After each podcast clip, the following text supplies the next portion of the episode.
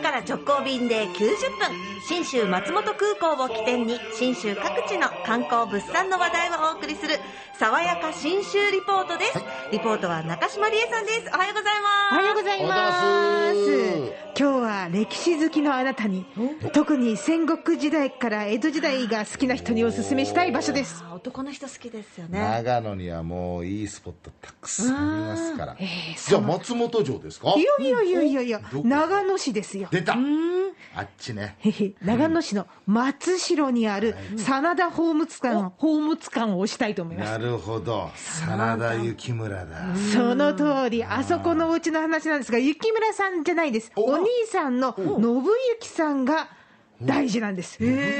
あの、真田家って、あの、父と下の息子、信繁さん、雪村さんですね。が、えっ、と、関ヶ原の戦いの時にはい。西につき、はい。えーお兄ちゃんの信行さんが東について、どっちが勝っても、その、真田家が残るようにってそう、決めたお家だったんですが、そのお兄ちゃんが東軍について、家康の側について、残ったので、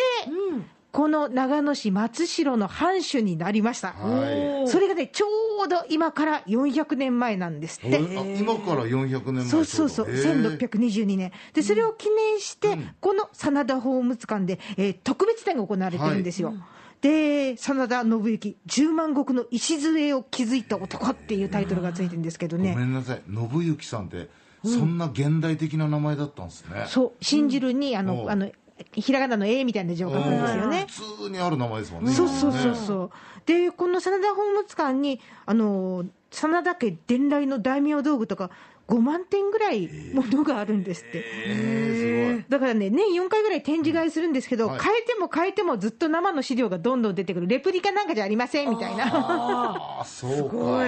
すごいことになってるんですが、話を聞いてきました。真田宝物館の学芸員の米沢めぐみさん。そういううこうバックボーンがあるから、こういう展示を心がけてるとおっしゃいます。真田信行やっぱり武家の家ですので甲冑ですとか刀ですとか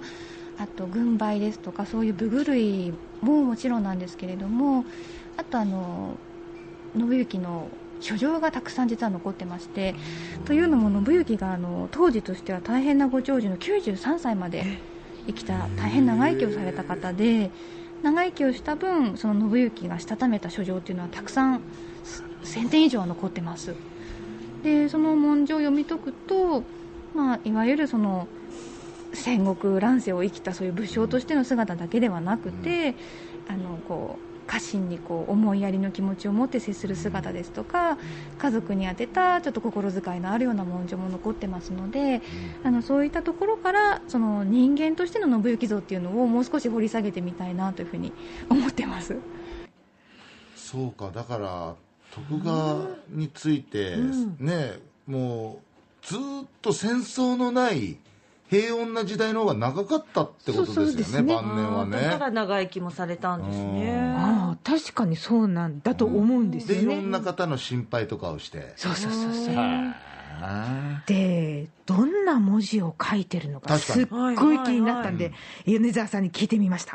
大体はあの優筆といってあの代わりにこう書状を書く役の人がいるのであの実質ではないものがほとんどです。ただあのどうしても急いだので自分で書きましたっていうものが1点確実に残っているのはあるんですけれどもあの本当にサラサラサラっとした流れるような字を書きます。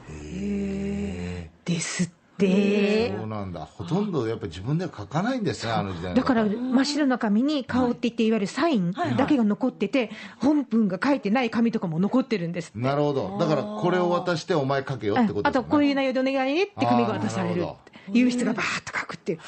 そういう風だったんだって面白いんですけどね。今の本当なんかねほら100歳の時に内閣総理大臣からもらうやつみたいですね、最後だけこう安倍さんとかね。あのいろんな歴代の総理のバーンって貼ってあってね。っていうね。はいはいはい。ちょっと近いものがあるかもしれませんよね。で、中にはね、こんな書状もあったと言います。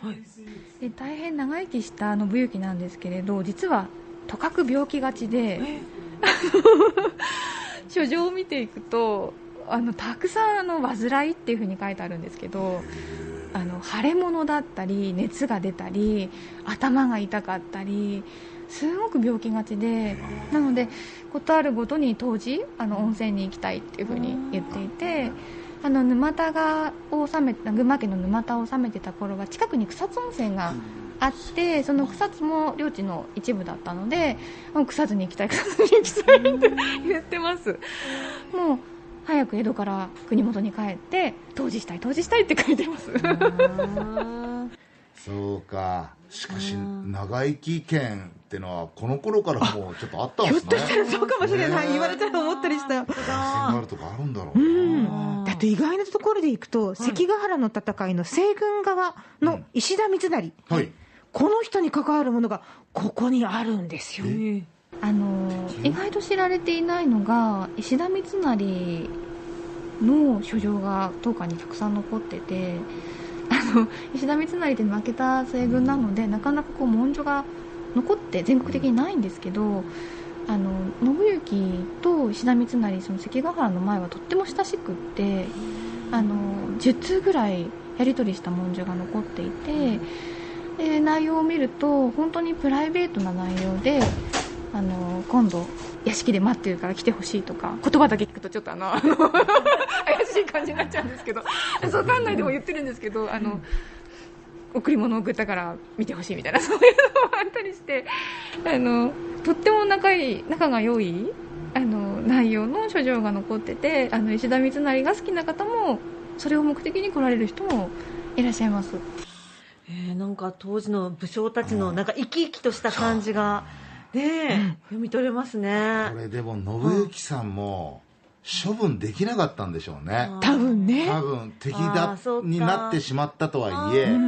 でもないい思い出の方が多いしなってことでしょうね。そんな感じ、なんか、ねちょっとそういう気がしてきますよね。ですよね。だからね、想像すればするほど面白くって、さらにね、あの、米沢さん、いろんなこと調べてる中で、こんなことが分かったっていうのも教えてくれました。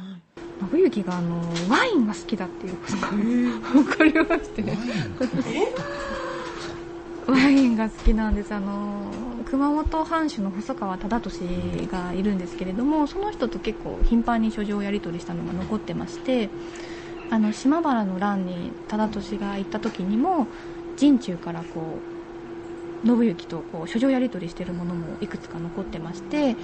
でその関連の中にですねあの細川細川家のあの文書の中に含まれてるんですけど信行がブドウ酒を所望しているので、あの準備するようにっていうふうにほいうものがあります。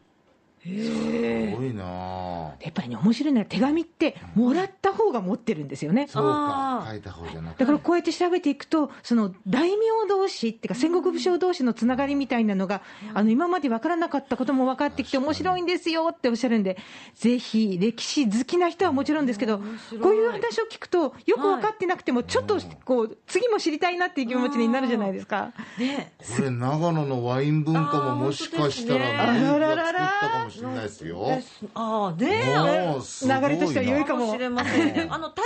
ドラマの時は大泉洋さんが役言ったのが。そう、信行さんなんですよね思い出しましたねだ。いい感じに。ぜひそんなことを想像しながら出かけてみてください。長野市真田ホームズ館めちゃくちゃおすすめです。え旅の玄関口は信州松本空港です。福岡空港から FDA 富士ドリームエアラインズの直行便が90分で1日2往復結んでます。爽やか新州リポート中島理恵さんでした。